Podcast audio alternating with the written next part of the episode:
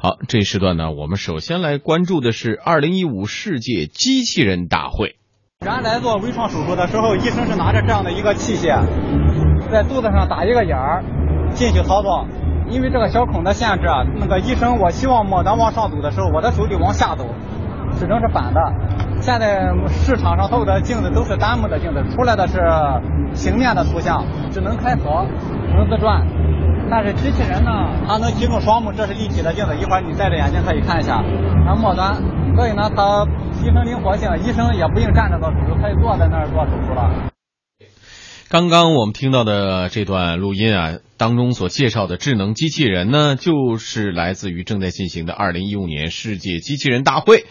根据研发人员的介绍，这款小巧精致、配备了机械手臂的智能机器人，可以帮助医生更灵活、更精准的操作微创手术。据了解，这款智能机器人目前已经开始临床应用了。除了像医用机器人这样的特种机器人，还有不少像航天五院的空间站机械臂，用于南极科考的极地车，以及上海交通大学的机器植株等等，都让人眼前一亮。另一方面啊，和我们生活联系紧密的，像扫地机器人、擦玻璃机器人和送餐机器人这样的服务机器人，还有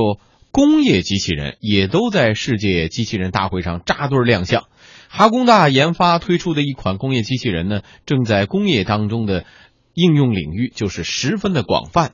像这个就是汽车制造，还有就是锻造行业，像这个加工行业。然后制造装备，像这个叫去毛刺、打磨、抛光、喷涂，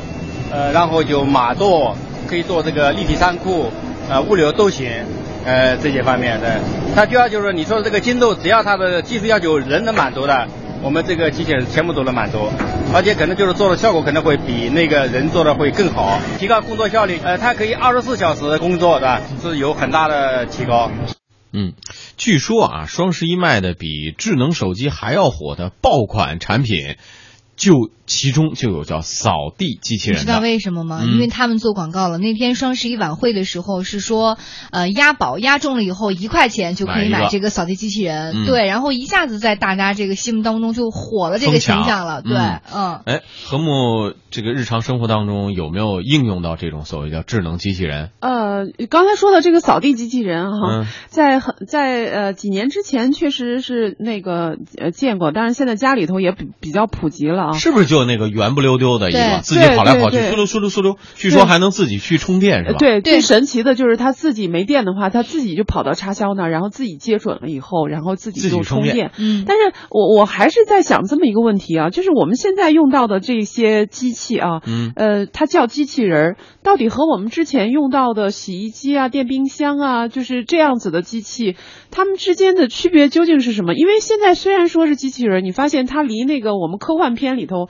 电影当中所看到的那个具有人的外形的机器，还是其实是差距是特别特别远的。这次这次它毕竟还是一个方盘或者啊不不不，这次这个咱们这个二零一五世界机器人大会举行的现场，现代机器人教父叫石黑浩教授制作了一款机器人，它的外形就是美女，有头发有脸有鼻子有嘴。这现场引起了很多朋友的围观，嗯，确实做的很精致。而且这个机器人是有情感的机器人，就是你在跟他对话或者有行为交互的时候，他会有带有情感的去回应你。穿着衬衣，穿着一件黄色的毛衣，嗯，有个头，有身高，对对对，有温度，对，很有很有质感。你问他的时候，他还会回过头来，侧过头来回答你问题。对，哦。这个就很像你刚才说的，就是这个影片当中、电影当中描绘的那种机器人。嗯嗯，就是说，我觉得之所以它能称为人，可能就跟之前我们用到那种简单机器的区别是说，这种机器它是会思考了哈，就是它简单思索。对，简单思考吧，我只能说现在是简单思考，但是有人已经预见嘛，就是在未来三十年。之后，可能我们就会真正出现一个人跟人的智能非常相当的这种机器人。哦，这种这种智慧，机器智慧完全出现的时候，可能就是吧，上街带了一个女机器人朋友，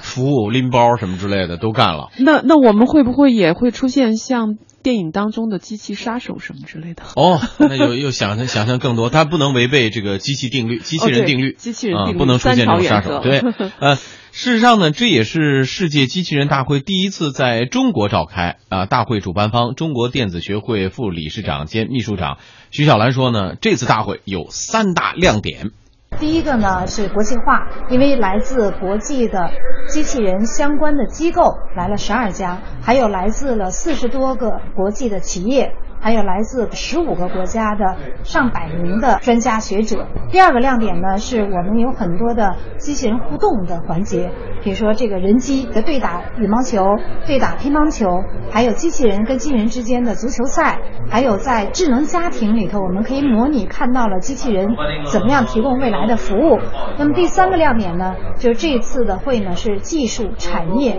和青少年邀请赛相结合的一个大会，可以让我们更多的青少。年鼓励他一种创新精神。嗯，徐小兰同时还认为，这种方式能够为创新者提供技术交流的平台。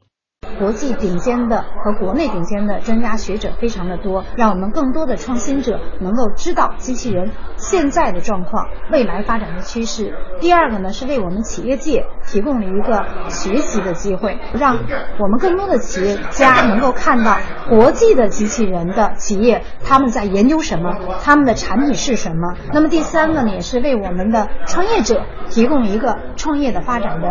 方向，围绕着机器人领域有哪些。些可能是我们国内的瓶颈的技术，有哪些可能是我们比较超前的技术，让他的创业之路不至于走弯路。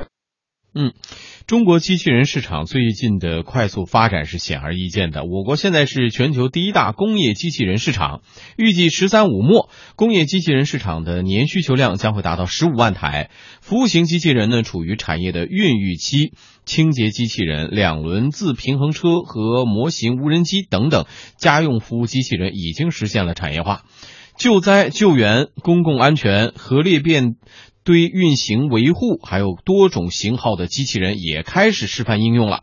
那么，工信部装备工业司机械处处长王建宇就表示，他很看好中国机器人市场的前景。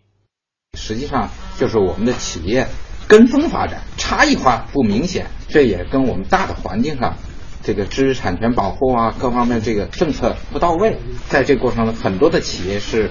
不去搞。前期的研发不去搞这个，而是简单的拿来主义，这样的话呢，发展起来是更快。当然，利润呢，这个经济效益可能更直接。方面是影响了我们前期自主开发的投入的积极性。同时呢，可能大家都在跟风，都在你干什么我也干什么，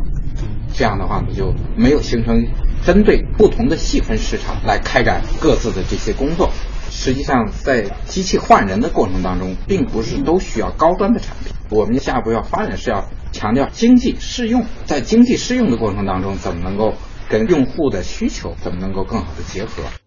当然，从目前的大环境来看，还是世界机器人四大家族——瑞士 ABB、德国库卡、日本安川和发那科强势抢占了中国机器人的市场。王建宇表示说：“中国厂商现在想要发展，必须要创新技术，同时还得推动差异化竞争。实际上，就是我们的企业跟风发展，差异化不明显，这也跟我们大的环境上。”这个知识产权保护啊，各方面这个政策不到位，在这个过程中，很多的企业是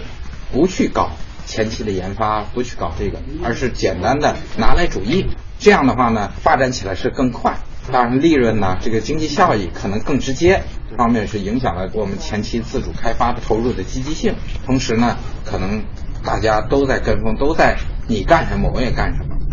这样的话呢，就没有形成。针对不同的细分市场来开展各自的这些工作。